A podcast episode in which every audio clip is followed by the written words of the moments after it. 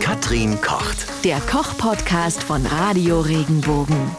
Es wird kälter und da müssen wir natürlich was gegen tun. Mit Katrin Koch. Katrin Brunner Ja. aus Speyer hilft uns hier beim Radio Regenbogen Podcast. Warme Gedanken machen wir uns. Hallo, ja, Patrick. ich hoffe nicht nur die Gedanken, sondern äh, auch mit Getränken oder irgendwas. Ja. Äh, gib uns Tipps, wie wärmen wir uns von innen? Neben dem Glas Rotwein am äh, Kamin und dem klassischen Glühwein auf dem Weihnachtsmarkt, meinst du? Ja, Ja, ja, Ja, das so. also wenn es draußen kühl wird, dann kommt die Zeit der heißen Gewürze. Ja, also vor, vor allem, weil du jetzt gesagt hast, Wein, auch für Kinder muss es ja Auch für Kinder. Sein. Und da haben wir auch schon einen gemacht. Gibt es auch auf unserer Website. das war Ja. mit Früchtetee. Mit einem schönen Früchtetee und mit Ja. schönen Gewürzen, ja. Der war richtig gut, richtig lecker. Stimmt, Apfelsaft, ich erinnere mich. Wie verarbeiten wir die Gewürze denn überhaupt richtig, wenn wir die da einfach reinpacken? Weil ich glaube, manche kochen die einfach mit oder mörsert man die jetzt oder Je nachdem, wie lange ich Möglichkeit habe, äh, die Gewürze ziehen zu lassen. Also heiße Gewürze, das ist ja Sternanis, Zimt, Vanille, Kardamom, Kurkuma, Chili, auch Chili und, und Currys zählen dazu, aber auch Piment und Nelke, diese Gewürznelke. All das sind so die heißen Gewürze, die man aus dem Orient kennt, maßgeblich. Die kann man mörsern, da geben sie es schneller ab oder man kann sie einfach schön mitziehen lassen. Die sind ja hart. Ich muss sie also hinterher wieder raussortieren. Das heißt, wenn ich eine Möglichkeit habe, eine Sternanis etwas länger im Sud zu lassen, lasse ich sie natürlich ganz. Wenn ich aber nur kurz eine Sternanis mit anschwenke, ist vielleicht gut, man bricht sie auf und seizt sie dann irgendwie durch. Manchmal kann man sich auch ein kleines Gewürzsäckchen, so, so einen Teebeutel machen, um die dann wieder rauszufischen. Denn das ist nicht schön, wenn man, ich sag mal, wenn man ein tolles Essen hat und man beißt dann auf eines dieser Ugh, nee. Gewürze. So eine Gewürznelke äh, erinnert einen gleich an Zahnarzt. oder, oder dann auch so, so ein Stück Zimt oder, oder Sternanis zu beißen, ist nicht so schön. Aber sie geben tolle Aromen ab. Wie gesagt, für, für Currys würde man sie ganz, ganz fein mörsern. Für andere, für Süßspeisen kann man es auch machen, aber auch im Ganzen mitkochbar.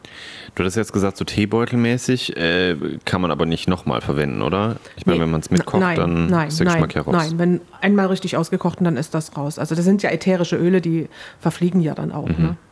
Ist es äh, so ein Unterschied, ob Chili-Pulver jetzt, weil du gesagt hast, es gehört ja auch dazu, Ja. ob das aus der Mühle kommt oder direkt so aus dem Streuer? Ist es dann schärfer, wenn man es frisch Es macht? ist ein Riesenunterschied, ob ich ein gemahlenes Gewürz habe oder ein frisches und mir das vor Ort male. Frisch gemahlen ist immer besser. Hm. Und da habe ich immer den intensiveren Geschmack, weil die ätherischen Öle noch nicht verflogen sind. Die brechen sich ja quasi aus. Beim, beim, Mör, beim Mörsern oder beim Mahlen breche ich die Strukturen auf und dann kommen die Öle raus, also Mhm. diese Düfte. Und das habe ich natürlich nur, wenn ich es direkt am Platz mache. Ich habe sogar auch so eine ganz kleine Pfeffermühle. Habe ich mal geschenkt bekommen. Die habe ich in meiner Handtasche. Und wenn es mal nur, ich sag's mal ganz rüde, so komische Pfefferstreuer mit Pulverpfeffer auf den Tischen im Restaurant gibt, dann hole ich meine kleine Mühle raus. Echt jetzt? Ja. Aber du bist auch ein bisschen verrückt, Ja, ne? ich bin ein bisschen verrückt. Also es schmeckt mir einfach besser. Das ist ja total irre. Wenn wir jetzt sagen, okay, diese Gewürze haben wir jetzt alle zu Hause, wir haben es nicht als Pulver, Mhm. sondern wir haben es wirklich bei uns. Wie, wie lagere ich die denn am besten? Irgendwie in einem dunklen Ja. Raum? Dunkel. Du sagst das. Gewürze sollten grundsätzlich dunkel gelagert werden und in gut verschlossenen, am besten Blechdosen oder in Gläsern. Also nicht in den in Pappschachteln oder in den Plastiktüten lassen, in denen man sie manchmal kaufen kann, sondern am besten immer umfüllen. Da können sie sich über Jahre halten. Also man kann einen Pfeffer, ein Pfefferkorn, das hat auch kein Ablaufdatum, wie das manchmal so aufgedruckt ist in Supermärkten. Ein ganzes Korn, das kann ich auch nach fünf Jahren noch malen und da kommt noch richtig gut was raus. Das Pulver hingegen, das ist nach einem halben Jahr perdu. Ja, da, da hat man nur irgendein Pulver reingegeben, ohne Geschmack. Ja, ich bin gerade sehr stolz auf mich, weil ich habe tatsächlich alle meine Gewürze, habe ich in so kleinen Gläschen drin mit einem Korken drauf. Einfach weil ich fand, dass es schöner aussieht. Aber gut zu wissen, dass es auch ähm, so gut ist, das zu tun. Ja, die, die Muskatnuss zum Beispiel. ja genau. Habe ich da Die auch drin. hat man ja auch nie gerieben. Hast du die Muskatnuss gerieben zu Hause? Du meinst, also ich habe sie, hab halt die fertige Muskat. Ich habe Du hast die gerieben, ganze Nuss. Ja, ich habe aber auch geriebene Muskatnuss da, aber ich merke da auch immer irgendwie ist der Geschmack nicht so Nee. dolle. Deswegen reibe ich die dann lieber. Ja, deswegen hat man bei dem Muskat, bei der Muskatnuss, das ist so ein ganz typischer Fall von ganz schnell verdunstet, hat man immer so kleine Reiben dabei. So Mini-Reiben. Also, ja, ja, genau. Also zumindest in, in einigen Ländern kann man diese zusammen, die Nüsse zusammen mit der Reibe kaufen. Mhm. Und da macht man das direkt frisch an, an Kartoffeln, gehört Muskatnuss ran. Ja, so Kartoffelpüree mache ich dann halt. Äh, Püree dran, ja, oder auf. Bratkartoffeln. Also, Ja. ja.